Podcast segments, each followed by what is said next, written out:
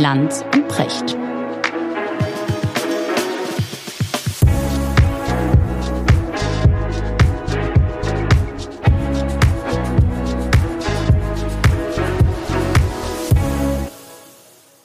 Schönen guten Morgen, Richard. Guten Morgen, Markus. Ich freue mich sehr, dich zu hören. Ich äh, freue mich vor allen Dingen heute auf das Gespräch, weil wir endlich mal das Thema jetzt behandeln, das wir ja schon so vorsichtig umkreist haben, äh, einige Male, nämlich das Thema Genug. Ja. Äh, du hast irgendwann mal dieses wunderbare Buch in die Runde geworfen von John Nash. Ich habe das, das steht, glaube ich, bei dir auch in deiner legendären Bücherwand. Mhm. Und ich habe das dann mal mir zu Gemüte geführt und ich hatte selten so viel Spaß bei der Lektüre eines Buches wie in dem Moment. Aber ich würde gerne einsteigen, damit wir sozusagen nicht Gefahr laufen, in so eine, was in so eine moralische äh, Erhöhung mhm. reinzukommen. Mhm. Ja, man, man, man schiebt sich ja bei dem Thema, wann ist genug und wer verzichtet mehr und wer sind die mhm. besseren Menschen, kommt man da schnell in so ein moralisches Dilemma hinein und äh, Fruktarier sind besser als Veganer und so weiter. Äh, und das wollen wir eigentlich nicht, sondern ich würde gerne mal mit dir darüber reden, warum wir eigentlich so sind, wie wir sind, ja, und warum wir immer wieder Opfer sozusagen unseres äh, Stammhirns werden und unser mhm. Gehirn, das sich ja vor 130 oder 200.000 Jahren entwickelt hat, äh, ist, wie es ist. Aber die Frage ist natürlich, verdammt es uns dazu, immer noch wie Familie Feuerstein durchs 21. Jahrhundert zu toben? Ja, das ist ja die Frage, um die es geht. Und ich habe am Wochenende eine herrliche Geschichte von Ferdinand von Schirach äh, gelesen, der Folgendes erzählte. Ein älteres Ehepaar gewinnt im Lotto. Dann werden die von einem Reporter besucht, kleines Häuschen am Stadtrand, schöner Vorgarten, bequeme Möbel und werden gefragt, was sie mit diesem Geld jetzt machen. Antwort, größerer Fernseher soll gekauft werden und es soll auf eine Weltreise gehen.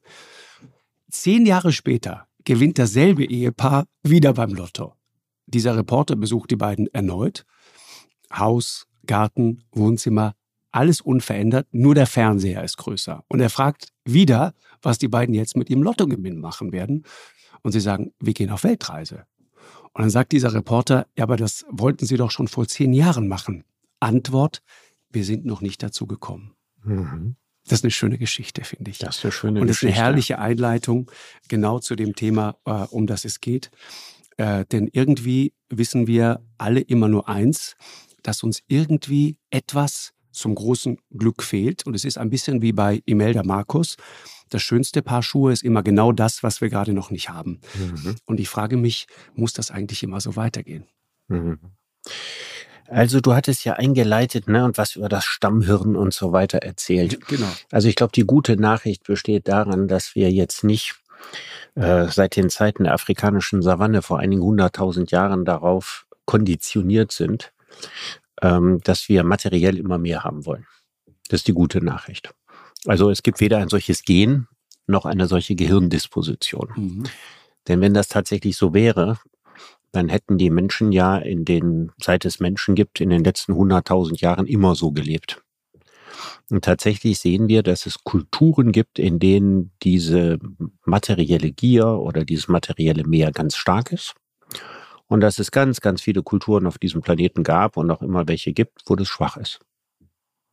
Und das ist die gute Nachricht. Also wir sind hier nicht ans Kreuz unserer Herkunft geschlagen. Mhm. Das heißt, du bist Anhänger der These, weil darum geht's nämlich auch. Das ist ja die ganz große Frage. Diese Gier, dieses Unersättliche, dieses immer mehr wollen, ja. Ist das etwas, das uns angeboren ist oder ist das etwas, das uns anerzogen ist? Das ist ja die große Frage. Ja, und wie so häufig bei solchen Fragen, es konnte uns ja nur anerzogen werden, weil wir eine Disposition dafür haben, dass uns das gefällt.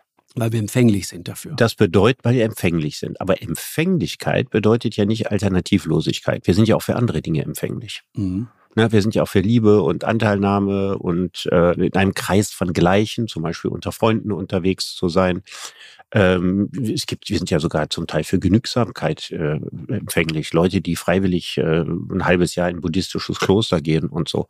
Also empfänglich sind wir für vieles und wir sind dafür empfänglich. Aber ob das jetzt dominant wird, ob das unsere Kultur bestimmt oder nicht, das hängt von ganz vielen Faktoren ab. Das hängt nicht an der menschlichen Natur sondern du glaubst, das ist etwas, das ist uns sozusagen nach einiger Zeit beigebracht worden. Meine, das, ist, das ja wird uns eintrainiert. Ne? Das wird uns eintrainiert. Und wie gesagt, Menschen sind empfänglich dafür. Übrigens auch nicht alle genau gleich. Ne? Also es gibt Menschen, die sind unendlich empfänglich dafür. Auch übrigens interessant. Manche Leute sind tatsächlich so wahnsinnig begeisterungsfähig für materielle Güter. Ne? Also für, für, für, ein Auto oder eine Uhr oder so, was auch immer es ist. Oder, oder, oder vielleicht auch ein Kunstwerk. Dann gibt es Menschen, die sind dafür gar nicht so empfänglich, sondern die sind empfänglich dafür, Geld zu vermehren. Mhm. Das ist nicht das Gleiche. Also ich glaube tatsächlich, dass viele Milliardäre nur eingeschränkt empfänglich für materielle Güter sind. Ja, Warren Buffett zum Beispiel. Ja, und äh, ich glaube, Elon Musk ist es, glaube ich, ähnlich oder so. Ja, aber ich glaube, aber, das, aber das ist eine andere Motivation, ne? Exakt, die Motivation genau. ist eine andere. Die Motivation ist nicht, ich habe dann dieses Schiff oder ich habe dann dieses riesige Haus oder ich habe dann zwölf Autos oder hundert oder wie auch immer oder eine Rolls-Royce-Sammlung, sondern die Motivation ist, immer weiter und weiter und weiter zu kommen als Selbstzweck. Ja, also quasi zu sagen, es gibt keine Wand, die mich bremst. Das ist ja nicht das Gleiche wie, ich möchte viel Geld haben, weil ich mir dann viele schöne Dinge leisten kann.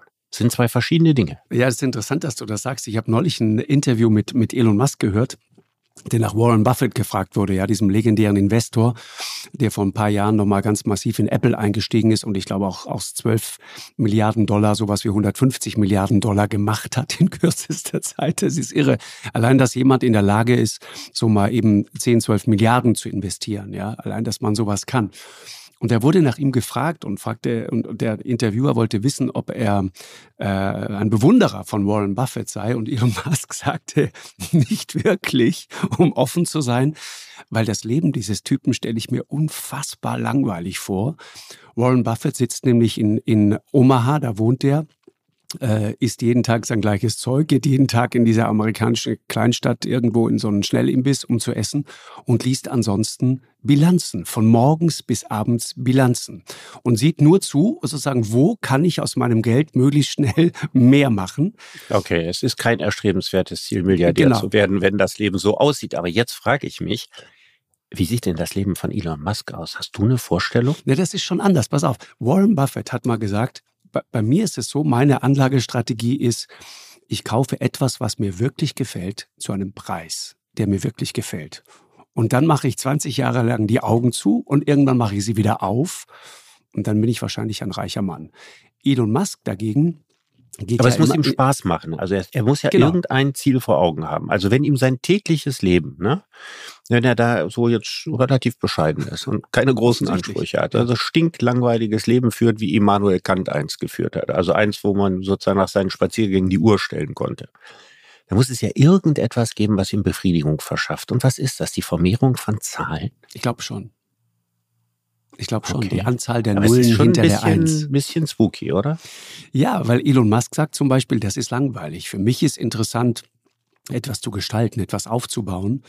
Und dann beschreibt er, wie der mehrfach, als, als Tesla auch kurz vor der Pleite war, wirklich seine letzte Kohle, die letzten 10, 12 Millionen Dollar genommen hat und sie in dieses Unternehmen gesteckt hat äh, zu einer Zeit, als äh, eigentlich die versammelte deutsche Autoindustrie über den gelacht hat und gesagt hat, äh, das ist ein Irrweg, das wird niemals funktionieren. Du weißt ja, dass ich Elon Musk äh, im Hinblick auf Elektromobilität nicht als ein Teil der Lösung, sondern als ein Teil des Problems sehe. Ja, noch.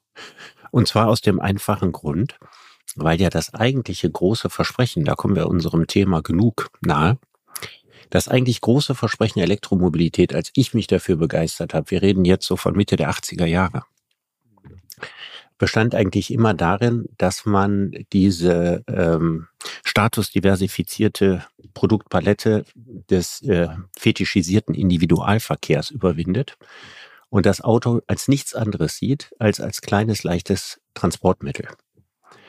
Um mit der Hoffnung, dass es dann weniger Autos gibt, dass es dann weniger Verkehr gibt und dass diese Autos dann elektromobil sind. Und für mich ist natürlich ähm, Elon Musk der Inbegriff des Verrates an dieser Idee, weil der hat jetzt elektromobile, äh, statusdiversifizierte Karossen gebaut. Das heißt, er hat sozusagen den gleichen Anreiz, ja, der beim herkömmlichen Automobil da ist. Ich will ein ganz tolles, besonderes Auto haben, auf die Elektromobilität transferiert. Und wenn du in ein solches Riesenauto, was, was dann da fährt, ja, mit den PS-Zahlen und der Beschleunigung und so weiter, so wenn du den, Ach, da gibt's ja Riesenschüsseln. Ich habe ja schon alles mit SUVs und so. Das gibt's ja alles Elektro. Und im Grunde genommen wurde sozusagen an diesem Problem nichts geändert. Das heißt, wir haben sozusagen aus dem einen Problem ein anderes Problem gemacht. Und wie du weißt, denke ich immer, wir gucken nie auf die Gesamtbilanz dieser Umstellung. Also, wenn man in Südamerika ist und die Lithiumfelder sieht, ne, die da in Bolivien sind, und sich vorstellt, jetzt wird der weltweite Verkehr auf Elektromobilität umgestellt, was da künftig an Lithium benötigt wird. Und wenn man sich die Umweltsünden da jetzt schon anschaut und dann überlegt, die Nachfrage der Welt wird sich ver 20 oder ver 50 fachen, dann wird mir sowas von schlecht. Ja, pass auf, ich, ich habe ich hab nochmal, wir müssen gar nicht auf Elon Musk zeigen. Wir können einfach mal auf uns selbst zeigen, beziehungsweise uns mal ein paar Fakten anschauen, Richard. Also deswegen die Frage, brauchen wir eine Kultur des Genug? Wann sind wir sozusagen zufrieden und warum können wir komischerweise nie genug kriegen? Mhm. Neulich eine, eine Statistik gelesen, über fünf Milliarden Kleidungsstücke hängen in Deutschlands Schränken. Das macht pro Kopf 95 Kleidungsstücke und nur jedes fünfte davon tragen wir. Ja. Ja. Ja. Kleidung ist absolute Massenware. Absolut. Mehr CO2-Ausstoß als Flugverkehr und Kreuzfahrtschiffe zusammen. Ja. Ja, also ich, ich, das ist übrigens, da tritt sie jetzt bei mir eine offene Tür an. Jeder, je, ja, es ist ja bei jedem was anderes, oder? Ja. ja. Also der, der eine, ne, der eine kann da besser sparen, der andere könnte da besser sparen. Dem einen macht das was aus, dem anderen macht das was aus. Und man kann ja nie sagen, das, was einem jetzt selber nicht so besonders wichtig ist, da sollen wir jetzt mal alle mal anfangen zu sparen. Ne, dann sind wir in der moralischen Diskussion. Da kann ja nur aus seiner eigenen persönlichen Perspektive sagen. Und da ist es bei mir, also Klamotten wäre, da kann ich wunderbar ran sparen. Das also da bist du ein guter so. Mensch. Ja, da bin ich ein guter Mensch, aber nicht, aber nicht, aber nicht, weil ich mir vornehme, ein guter Mensch zu sein, weil es mir so leicht fällt, ein guter Mensch zu sein, weil ja. da nicht der Hauptfokus meines Interesses drauf liegt. Ja, so rum ist es ja. Genau, aber, aber du merkst, es kommt sofort es fällt dieser mir auch leicht, ein guter Mensch zu sein, weil ich kein Auto besitze. Ja, ich besitze aber nicht. Es ist aber nicht so, dass ich sage, ich habe mir mal nach einer langen moralischen Reflexion überlegt, ich will kein Auto haben. Völliger Quatsch. Ja, äh, pass auf, das ist jetzt genau der Punkt. Ich fühle mich jetzt schon wieder mies. Ne? Ich, ich ja, das finde ich gut. ja, also ich habe Ich habe ein paar Klamotten im Schrank, tatsächlich, stehe ja. auch dazu. Ich ziehe auch die meisten davon nie an. Das ist alles Gerümpel, das sich im Laufe der Zeit so gesammelt hat. Und ich denke manchmal, ja, es stimmt, wir alle, wenn wir mal ehrlich sind, wir kaufen so viel Zeug, so viel ja. Gerümpel, dass wir irgendwann von dem ganzen Krempel einfach erschlagen werden. Ja, irgendwann wird irgendein Stapel zusammenfallen und dann war's das. Und es gibt irre Untersuchungen zu dem Thema. Wusstest du zum Beispiel, dass in England, aber auch in den USA und ich schätze mal in Deutschland ist es nicht viel anders, es gibt mittlerweile Leute, die ein Wahnsinnsgeschäft machen mit dem Vermieten von Lagerflächen für Privathaushalte. Was Wo die ihr Gerümpel, Gerümpel ja, lagern. Ja, ihr Zeug. Du kannst dich von nichts ja, Aber trennen. alles das, was man auslagern kann, das muss man doch auch gar nicht mehr haben, oder? Das ist der Punkt. Aber sie machen es trotzdem. Und es ist auch keine Frage sozusagen von viel Geld oder wenig Geld. In den USA gibt es Untersuchungen, Leute, die zum Teil 25.000 Dollar im Jahr verdienen. Das ist wirklich nicht viel. Auch die haben solche Lagerflächen. Die mhm. Anbieter mhm. solcher Lagerflächen verdienen sich dumm und dusselig. Und die, die gut verdienende obere Mittelschicht, ja, Bereich Friedrich Merz, die haben diese Lagerflächen, weil sie ja den schönen Dielenboden zu Hause irgendwann auch nochmal sehen wollen. Das heißt, du willst nicht alles zustellen und dann hast du, hast du diese Lagerflächen. Aber übrigens zum Thema an die eigene Nase fassen. Ne? Also hier in der Kemenate sind ja auch ähm, sehr, sehr viele Bücher. Mhm. Und ich meine, überleg mal, wie viele Bäume das sind. Ach Gott sei Dank, jetzt fühlst du ne, dich auch endlich schlecht. Na ja, es ist ja, Bücher wird immer so positiv angesehen. Mhm. Aber ich sag jetzt mal den ähm, sicherlich mir um die Nase fliegenden Satz, aber unglaublich viel von dem, was gedruckt wird, braucht die Welt nicht. Nun gibt es ja keinen Zensor, der, keinen Zensor, der darüber entscheidet. Ja, ja aber der es Satz, natürlich der Satz. Ja, aber es, ja, aber es ist doch so. Mhm. Ja, wenn du dich in ein Gebiet einarbeitest. Wie viele Bücher ne? hast du geschrieben bis jetzt? Äh, 19. Okay, und Gesamtauflage? Ach, das weiß ich ehrlich nicht. Aber Ganz Millionen, ehrlich nicht. Ne? Millionen. Ja. Weißt du, wie viele Bäume das sind? Ja. Ich könnte mich nur noch erschießen. Wirklich? Jetzt hast du mich erwischt mit jetzt deinem vollen dich. Schrank. So, jetzt ja. habe ich dich. Ja, so einfach geht das. Und auch wenn du noch überlegst, was ich alles gekauft habe und, und mehr oder weniger gelesen oder mhm. angefasst mhm. oder durchgeblättert und so weiter, ne? auch diese ganzen Bäume müssen wir ja dazu ziehen. Ich muss gar nicht auf die rumhacken. Ich kann auch mal auf der bösen Industrie rumhacken. Ja? In einem deiner Bücher übrigens folgende Zahl gefunden. Mehr als 10 Millionen Roboter gab es im Jahr 2020 auf der Erde. 10 Millionen Roboter. Es gibt aber nur noch 400.000 Elefanten, 30.000 Nashörner und 20.000 Löwen. Mhm. Das heißt, die vom Menschen gemachte Welt nimmt zu und die natürliche Welt nimmt ab. Richtig. Das ist das, was wir uns bauen. 150.000 Tonnen Elektroschrott nur aus Deutschland landet jedes Jahr in Ghana. Es gibt Untersuchungen. Von, ja, es gibt, es gibt eine Untersuchung von, von Forschern der, der Technischen Universität in Dresden, die haben ausgerechnet, dass das Web im Jahr 2030, ich meine, das ist übermorgen, so viel Strom verbrauchen wird wie die gesamte Weltbevölkerung im Jahre 2011. Lass dir das mal auf der Zunge zergehen. Ja, das ist, also das ist das große unterschätzte Problem der Digitalisierung immer noch. Ne? Also es gibt natürlich sehr viele kluge Leute, die daran arbeiten, äh, Digitaltechnik weniger energieintensiv zu machen, ne? ja. dass wir weniger Strom verbraucht und so. Aber insgesamt weitet sich natürlich die Digitalisierung immer stärker aus. Ja, also, wenn jetzt äh, ich jetzt schon an dem Pranger stehe äh, wegen meiner Bücher und du wegen deines gigantischen Kleiderschranks, den Unbedingt. ich ja noch nie gesehen habe, ja, genau. aber den ich mir unfassbar groß vorstelle, ja, wahrscheinlich auch noch angereichert mit immer den gleichen Sachen, weil du in seiner Sendung ja fast das Gleiche trägst in tausend Varianten. So, aber diejenigen, die, die etwas machen, was ich noch nie in meinem Leben gemacht habe. Anzug, nicht der ja. gleiche Anzug. Aber ja. etwas, was ich in meinem Leben niemals machen würde aus mhm. moralischen Gründen. Netflix-Serien schauen. Was meinst du, was das ein Energieverbrauch ist? Streaming, ja, zum Beispiel. Ja, Streaming, mhm. Streaming ist gigantisch also im weltweiten äh, Verbrauch. Und das wird immer mehr und immer mehr und immer mehr. Ja, das so, das war natürlich nicht ernst gemeint, dass ich das aus ökologischen Gründen nicht machen würde. Mhm. Ich will nur sagen, ja, wie auch immer man das Pferd aufzäumt. Am Ende ist ja klar, also ich meine, so eine völlig enthaltsame Lebensweise, ja, wäre dann das äh, am besten verträgliche. Aber wer stellt sich denn hin und würde ganz ernsthaft sagen, pass mal auf, Leute, ne? jetzt fangen wir alle an und leben wie Jesus. Das nächste Problem wäre, bei uns würde Krieg ausbrechen. Mhm. Weil unsere ganze Wirtschaft ist auf Konsum und Wachstum ausgerichtet. Unsere sozialen Sicherungssysteme hängen davon ab. Ja, also wir könnten, würden keine Rente mehr kriegen, eine Krankenversicherung wäre nicht mehr bezahlbar und so weiter, wenn wir kein Wachstum haben. Und das ist natürlich das echte Problem. Das echte Problem ist nicht, ob, ob, du oder ich an der Stelle oder an einer anderen Stelle eher verzichten oder eher gierig sind, sondern das Hauptproblem ist, dass wir in einem System leben, in dem Verzicht nicht vorgesehen ist, und zwar systematisch nicht vorgesehen. 1957 wird der, der Begriff Affluent Society, ja, Überflussgesellschaft, das erste Mal äh, geprägt. Ja, weil da irgendwie klar ist, jetzt ist im Grunde genommen genug da. Mhm. Und es war aber nicht so, dass die Menschen, sagen wir mal, des deutschen Wirtschaftswunders 1957 gesagt hätten, ja, jetzt haben wir eigentlich genug. Ne? Jetzt äh, könnte sich, könnt, kann sich jeder Zehnte von uns einen VW Käfer leisten, ja, und jeder Hundertste hat einen Fernseher und so. Das war ja so ungefähr die Situation 1957. Genau. Sondern das war klar, dass diese ganzen neu erfundenen Produkte, Ne? Fernseher haben zu wollen, Auto haben zu wollen, Kühlschrank, Kachelbad. Ja, das war, ja, Traum der 50er Jahre. Ja, wir hatten Kachelbad. Ja. Und, und Essen aus Dosen, ne?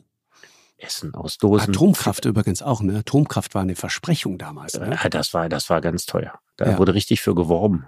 Es gab Comics, äh, in denen Atomkraft irgendwie beschworen wurde und den Leuten nahegebracht und so, was man alles damit machen kann. Fleisch jeden Tag, ja, mhm. auch ein riesiges Versprechen einer Generation, ja, die die die Nachkriegs- und Kriegswinter erlebt hatte. Ja, so und diesen Menschen zu sagen, jetzt äh, jetzt ist mal Schluss, jetzt habt ihr eigentlich genug, weil wenn das noch mehr ist, dann gibt es irgendwie ökologische Schäden und Folgen und so weiter. Das, man könnte eine Serie machen mit dem jetzigen Know-how ja, über die Umwelt, den CO2-Ausstoß, ist immer die Rede davon. In ja. den letzten 50 Jahren wurde mehr CO2 in die Luft geblasen, ja, als die Menschheitsgeschichte vorher. Die Textilindustrie, jetzt gehen wir die 50 Milliarden Tonnen jedes Jahr. Nur die Textilindustrie, stell dir das mal vor. So, jetzt drehen wir die Uhr 50 Jahre zurück. Ja, jetzt sind wir im Jahr, was ist das dann, 1962? oder 50 Jahre, 72 sogar. Ja, ja, ja, ja. 72 und sagen 1972, so, jetzt ähm, wissen wir das alles und jetzt machen wir alles anders. Diesmal machen wir alles anders. Glaubst du, die würden das hinkriegen? Stell dir jetzt vor, Willy Brandt ja, ja. sagt, genug ist genug, wir, unsere Wirtschaft darf nicht weiter wachsen. Ähm, wir brauchen innerhalb von wenigen Jahren den Komplettumstieg von der Kohle. Ne, das war ja gerade die Zeit, als es überhaupt mit der Kernenergie losging.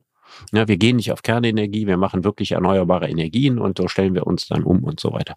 Das wäre alles nie, nie, nie passiert. Ich weiß doch selber noch von Anti-AKW-Demos, wo ich als Kind war, Mitte der 70er Jahre. Ne?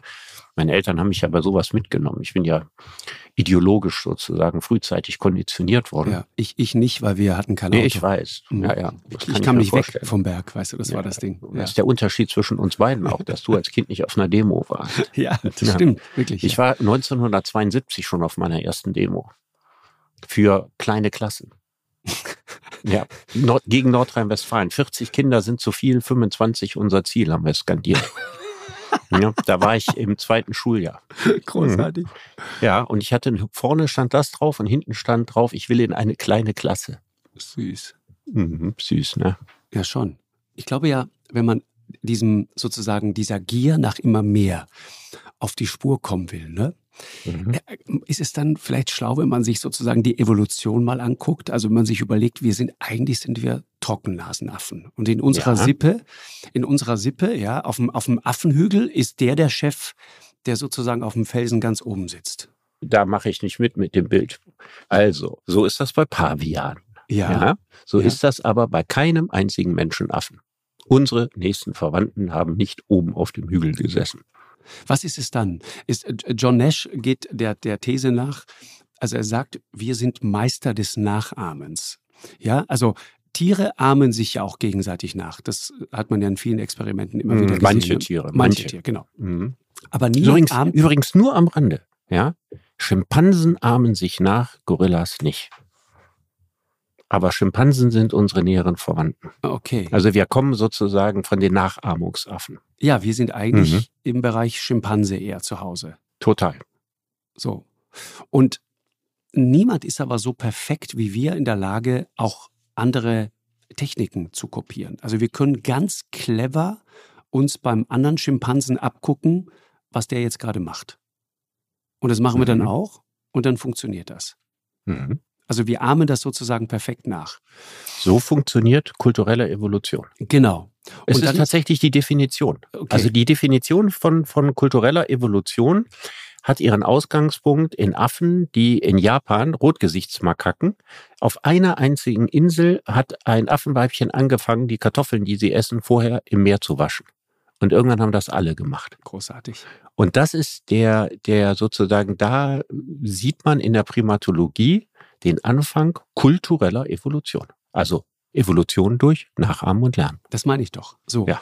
Aber worauf ich hinaus will, ist, wenn das so ist, wenn wir sozusagen lernen durch Nachahmen, wenn wir uns weiterentwickeln, Evolution durch Nachahmen, könnte es sein, dass wir gelegentlich dann mal ein bisschen genauer hingucken müssen, wen wir eigentlich nachahmen?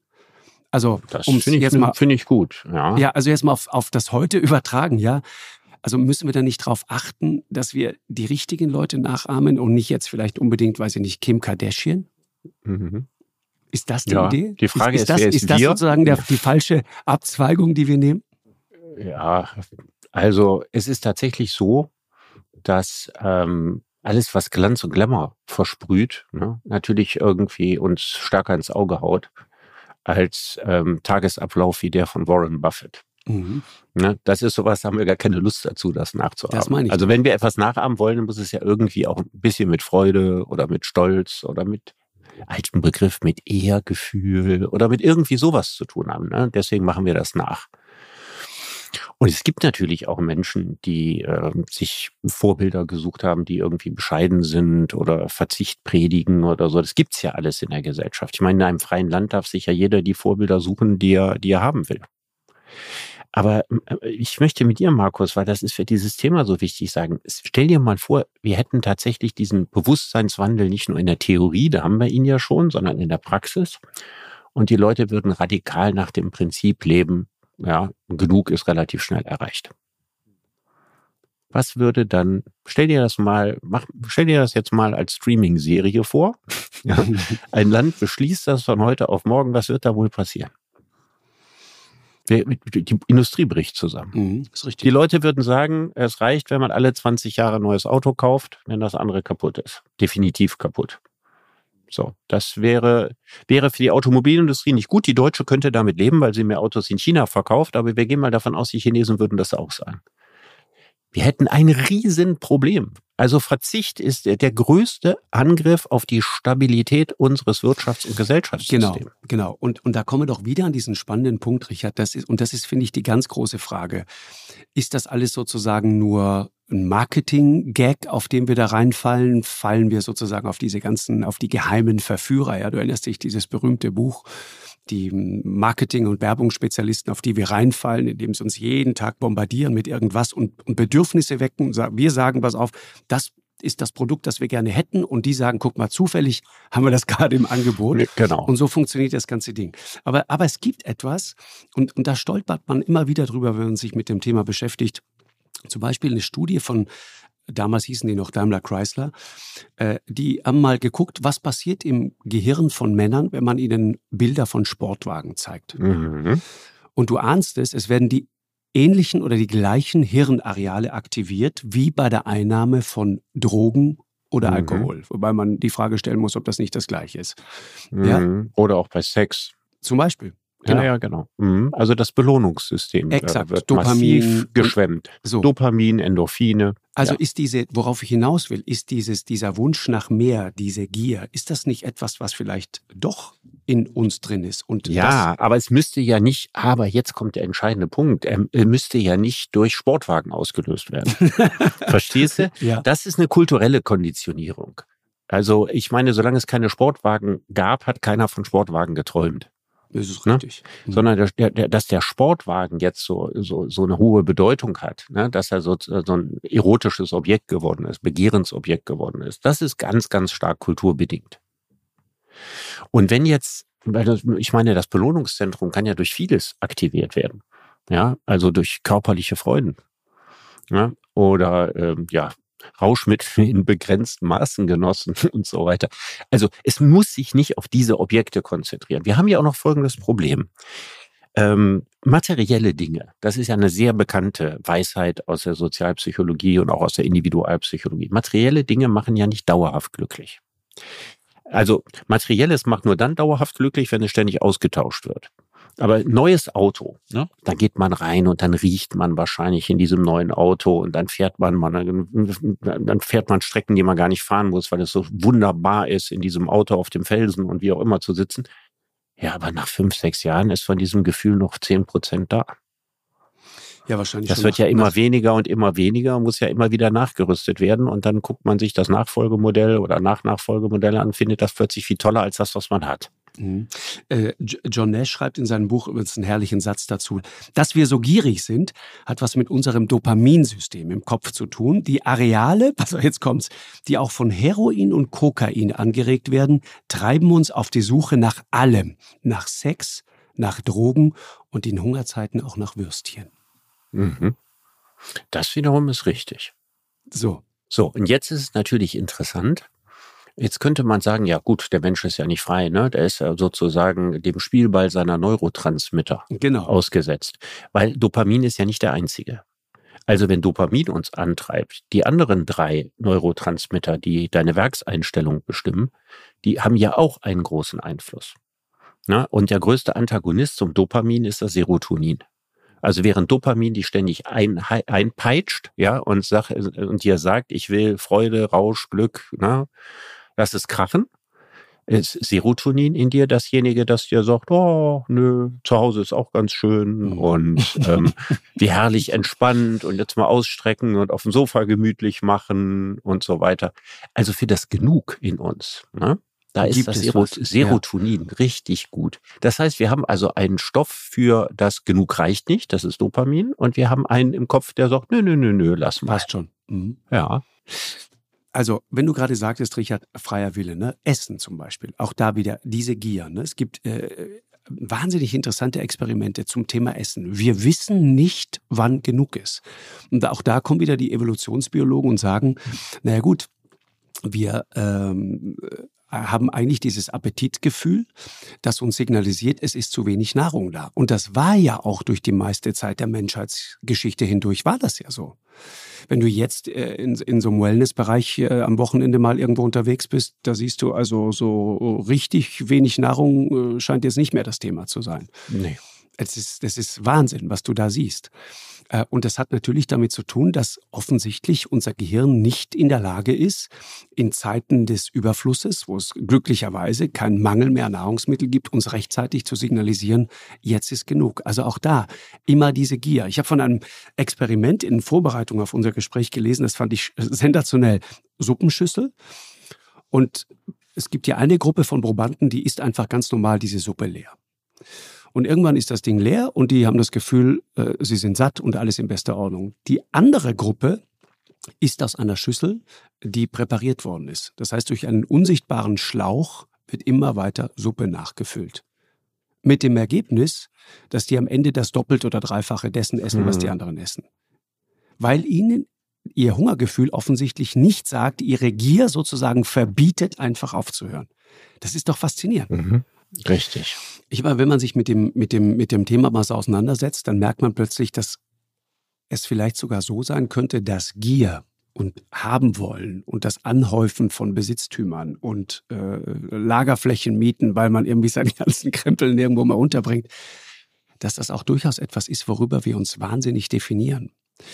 Äh, das heißt, man, man kann so furchtbar moralisch tun und sagen, naja, äh, wir, wir, wir ja. sind alle so maßlos, wir kriegen nie genug und das Auto kann nie groß genug sein und der Kleiderschrank und das Essen, all die Themen, die wir jetzt gerade angesprochen haben. Aber die Wahrheit ist doch, Richard, frage ich mich und frage jetzt auch an dich. Wenn du jetzt mal überlegst, du nimmst mir jetzt zum Beispiel all die Dinge weg, die mir persönlich wichtig sind.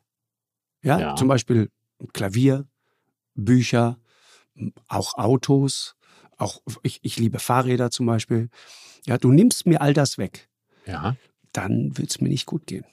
Das zeigt mir umgekehrt, wie sehr ich mich darüber definiere. Das heißt, etwas zu haben, etwas zu besitzen, das ist auch etwas, worüber wir uns definieren im Sinne von, das gibt uns auch Halt. Das Weil, ist richtig, ne? aber jetzt auch mal wieder der, ähm, die These ein bisschen auseinandergepflückt. Mhm. Besitz und Status sind zwei verschiedene Dinge und Besitz und Lieblingsdinge auch. Also man könnte natürlich auch die zehn Dinge aufzählen, die mir von meinen materiellen Gütern, die ich besitze, am wichtigsten sind.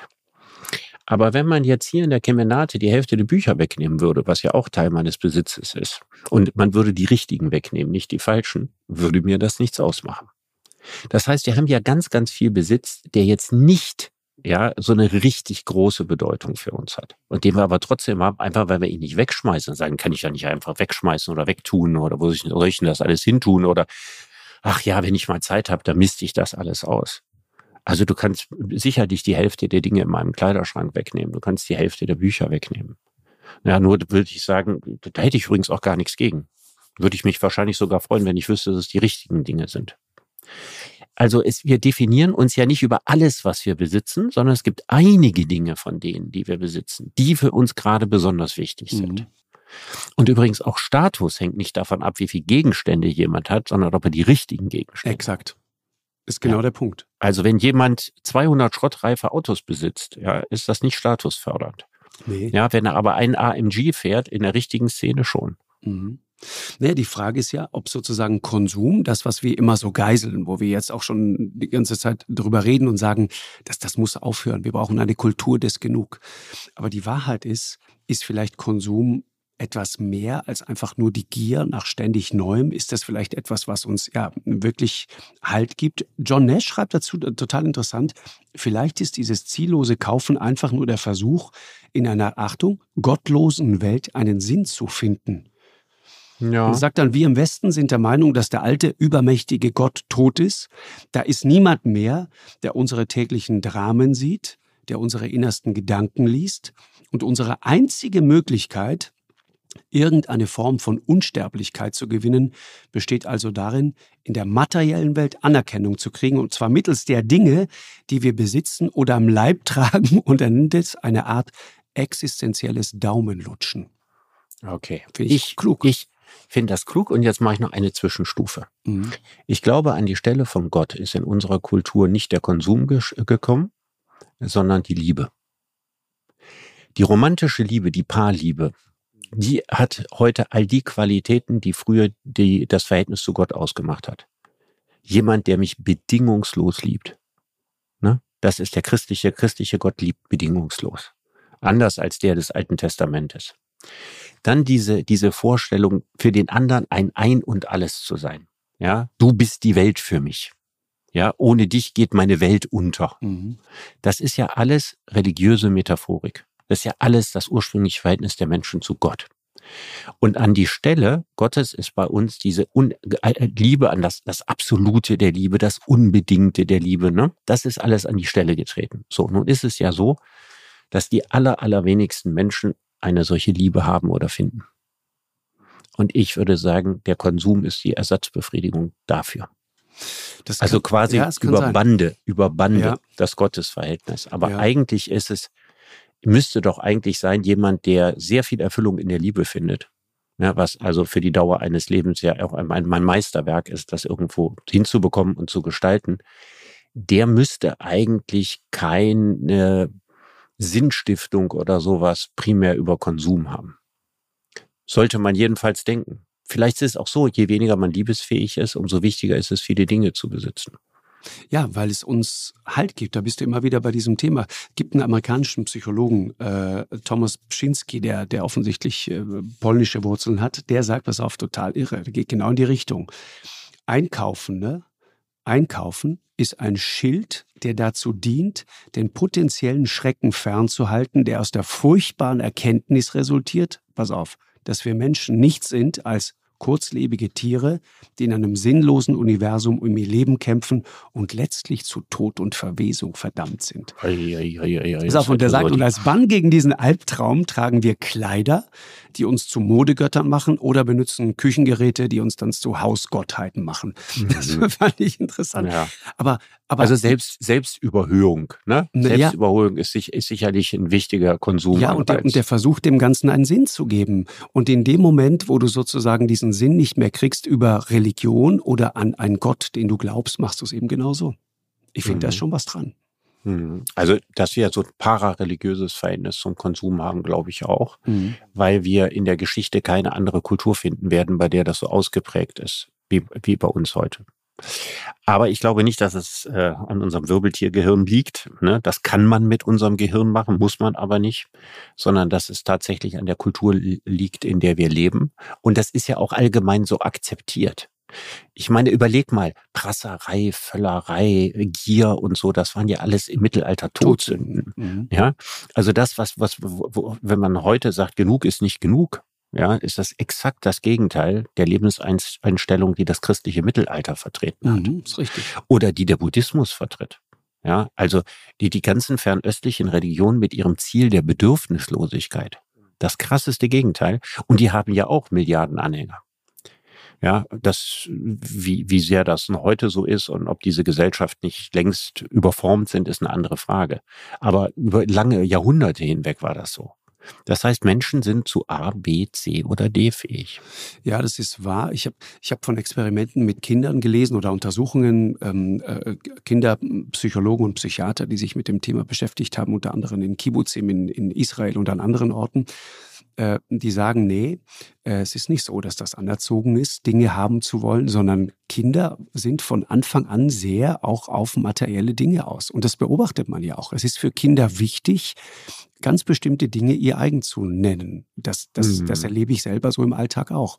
Und definieren du, das würde ich auch nicht beschreiten. Nee, das genau, würde ich nicht sagen, beschreiten. Also da das ist Kinder etwas in uns drin, das ist nicht nur anerzogen. Das habe ich von Anfang an gesagt. Ich habe gesagt, wir könnten als gar nicht Menschen anerziehen, wenn sie nicht eine Disposition dafür hätten. Mhm. Nur Menschen, und das habe ich auch gesagt, haben viele Dispositionen. Und die Frage ist, welche Disposition wird besonders gefördert und welche wird weniger gefördert.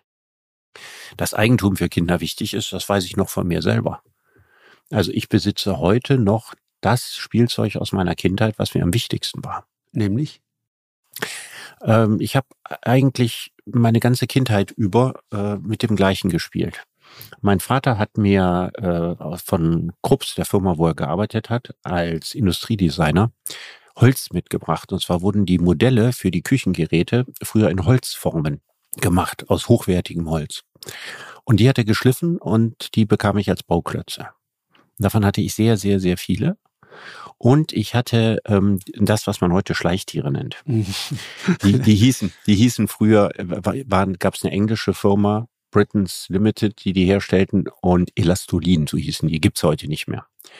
Und mit diesen Tieren, von denen ich eine unendliche Sammlung habe, dafür, dass ich insgesamt wenig Spielzeuge hatte, hatte ich davon ganz, ganz viel und auch in diese Bauklötze. Und da konnte man alles mitmachen. Also nicht nur Zoos bauen, man konnte die ja auch mit menschlichen Charakteren ausstatten und Städte damit bauen und Burgen und so weiter. Mhm.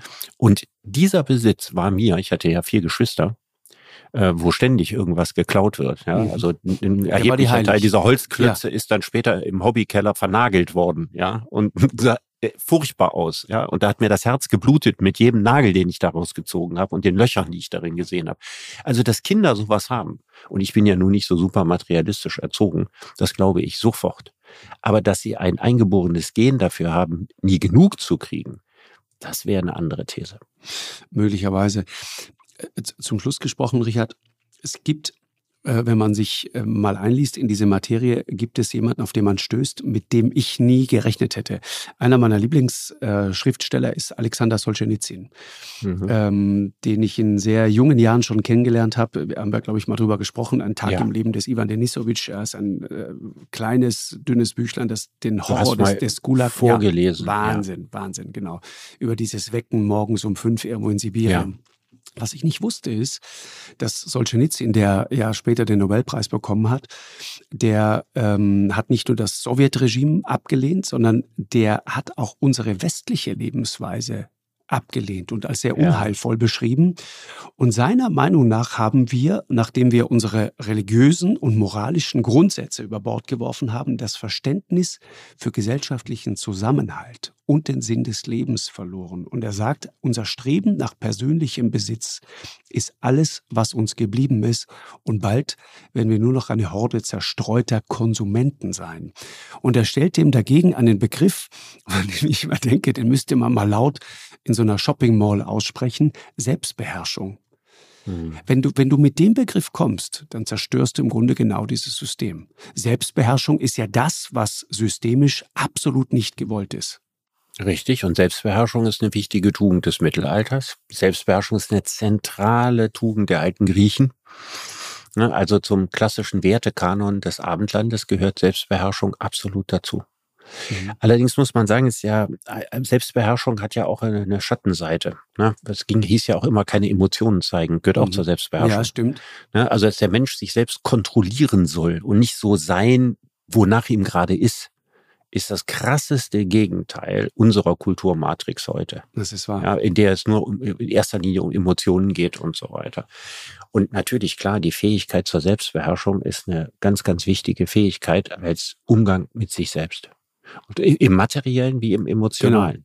Genau. Wenn, und genau, und wenn du mal abschließend sozusagen den Gedanken weiterspinnst, nur mal auf das Materielle bezogen, ja. Wir würden immer sagen, ja, Selbstbeherrschung, klar, das ist Teil unserer Kulturgeschichte und so weiter. Aber die Wahrheit ist, unsere Vorfahren, auch unsere Eltern, meine Mutter zum Beispiel, Selbstbeherrschung, das, das, das kann die, das muss ich dir nicht erklären. Das mhm. versteht die ganz genau. Ähm, und das fällt dir auch überhaupt nicht schwer. Aber unsere Generation und dann auch nochmal unsere Kinder, die müssen das doch in Wahrheit alles erst wieder lernen. Diese Fähigkeit ist uns abhanden gekommen. Hm, ja, ja. Also die ist uns abhanden gekommen, ob einer eigentlich positiven Entwicklung. Nämlich der Entwicklung, dass man heute Gefühle zeigen darf auch nicht uneingeschränkt und nicht überall und so weiter. Aber Emotionalität und Befindlichkeit spielen heute eine größere Rolle als in jeder Seite. anderen menschlichen Kultur, die wir kennen. Genau. Und die andere Seite ist, wenn wir darüber aber die Fähigkeit zur Selbstbeherrschung verlieren, ja, dann ist das natürlich völlig richtig. Eine Gesellschaft, die zur Selbstbeherrschung nicht fähig ist oder deren Bürger zur Selbstbeherrschung nicht fähig ist, die treibt in den Untergang. Das ist tatsächlich so. Man muss das nicht unbedingt mit den düsteren Farben von Solzhenitsyn äh, machen, der ja auch quasi ein sehr, sehr konservativer Mensch war. Mhm. Der wollte ja eigentlich sozusagen, also der hatte seine emotionalen Wurzeln im Zarenreich. Mhm, ist richtig. Ja, und äh, auch in einer Welt, in der die Kirche noch eine andere Rolle spielte, in der es sozusagen die Geborgenheit der Tradition gab. Mhm. Und wir leben ja heute auch in einer Gesellschaft, in der Traditionen verloren gehen. Mhm. Ja, also wir leben in einer Diktatur der Gegenwärtigkeit. Alles sofort und hier und jetzt, auch im Konsumverhalten eine Kultur der Sofortness. Nicht warten ja. können. Genau. Aber, aber dieses so sagen, ja, nee, das heben wir uns auf und das machen wir nicht. Und äh, deine Eltern und deine Großeltern haben übrigens auch schon immer und so weiter, dass man so eingebunden ist, ja, dass in so Verhaltensweisen, die man so macht und die so eine mythische Tiefe haben, Tradition eben. Wir leben ja in einer Gesellschaft des totalen Traditionsverlustes. Und das ist wahrscheinlich das, was Solzhenitsyn unter anderem ja, an, an, an der bolschewistischen Revolution verurteilt hat. Ja, da kommen die Bolschewiki, ja, Lenin und Konsorten und sagen, wir erfinden jetzt einen neuen Menschen und machen alles neu.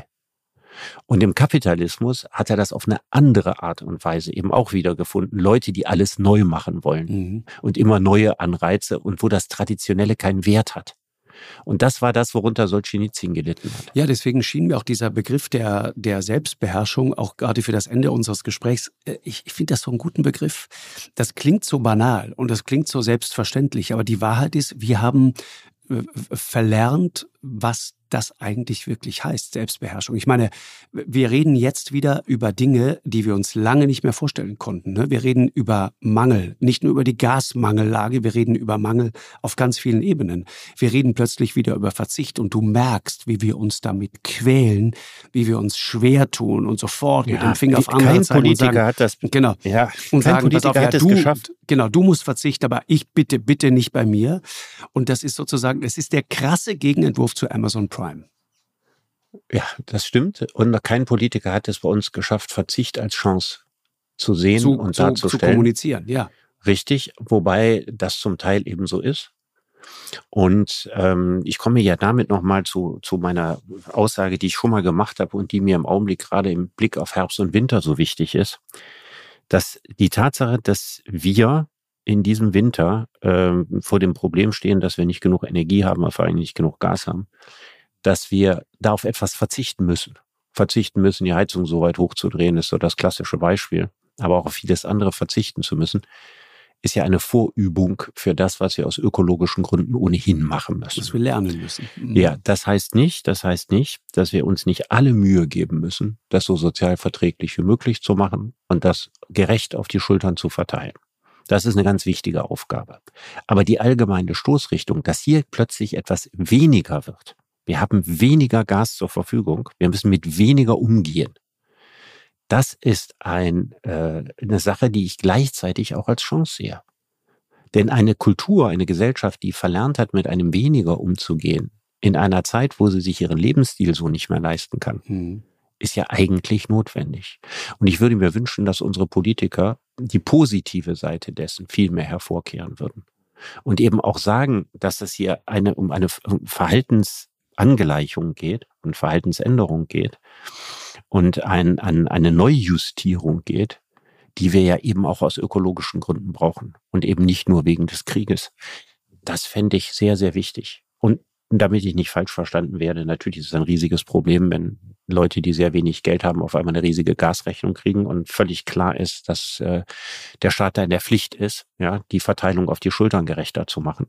Aber dass wir mit weniger umgehen müssen, ja, und wir haben gar keine andere Chance, als mit weniger umzugehen. Wir werden es vermutlich ja nicht 100 Prozent kompensiert kriegen.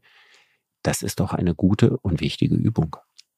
Ja, also zumindest etwas, das irgendwann mal einer aussprechen muss. Du hast es gerade getan. Ich warte auf den Moment, bis das das erste Mal ähm, bei uns in der Sendung wirklich passiert. Ist noch nicht, ist noch nicht da gewesen. Das wird Dauert so noch. schnell nicht kommen. Nee, genau, nee. keiner will der Erste sein. Richard, ich danke dir sehr. Äh, hat Spaß gemacht, mit dir über eine Kultur des Genug zu sprechen. Äh, und dir eine gute Woche. Bis nächste Woche. Ja, wünsche ich dir auch. Tschüss, Markus. Ciao, ciao, ciao. Eine Produktion von M hoch 2 und Podstars bei OMR im Auftrag des ZDF.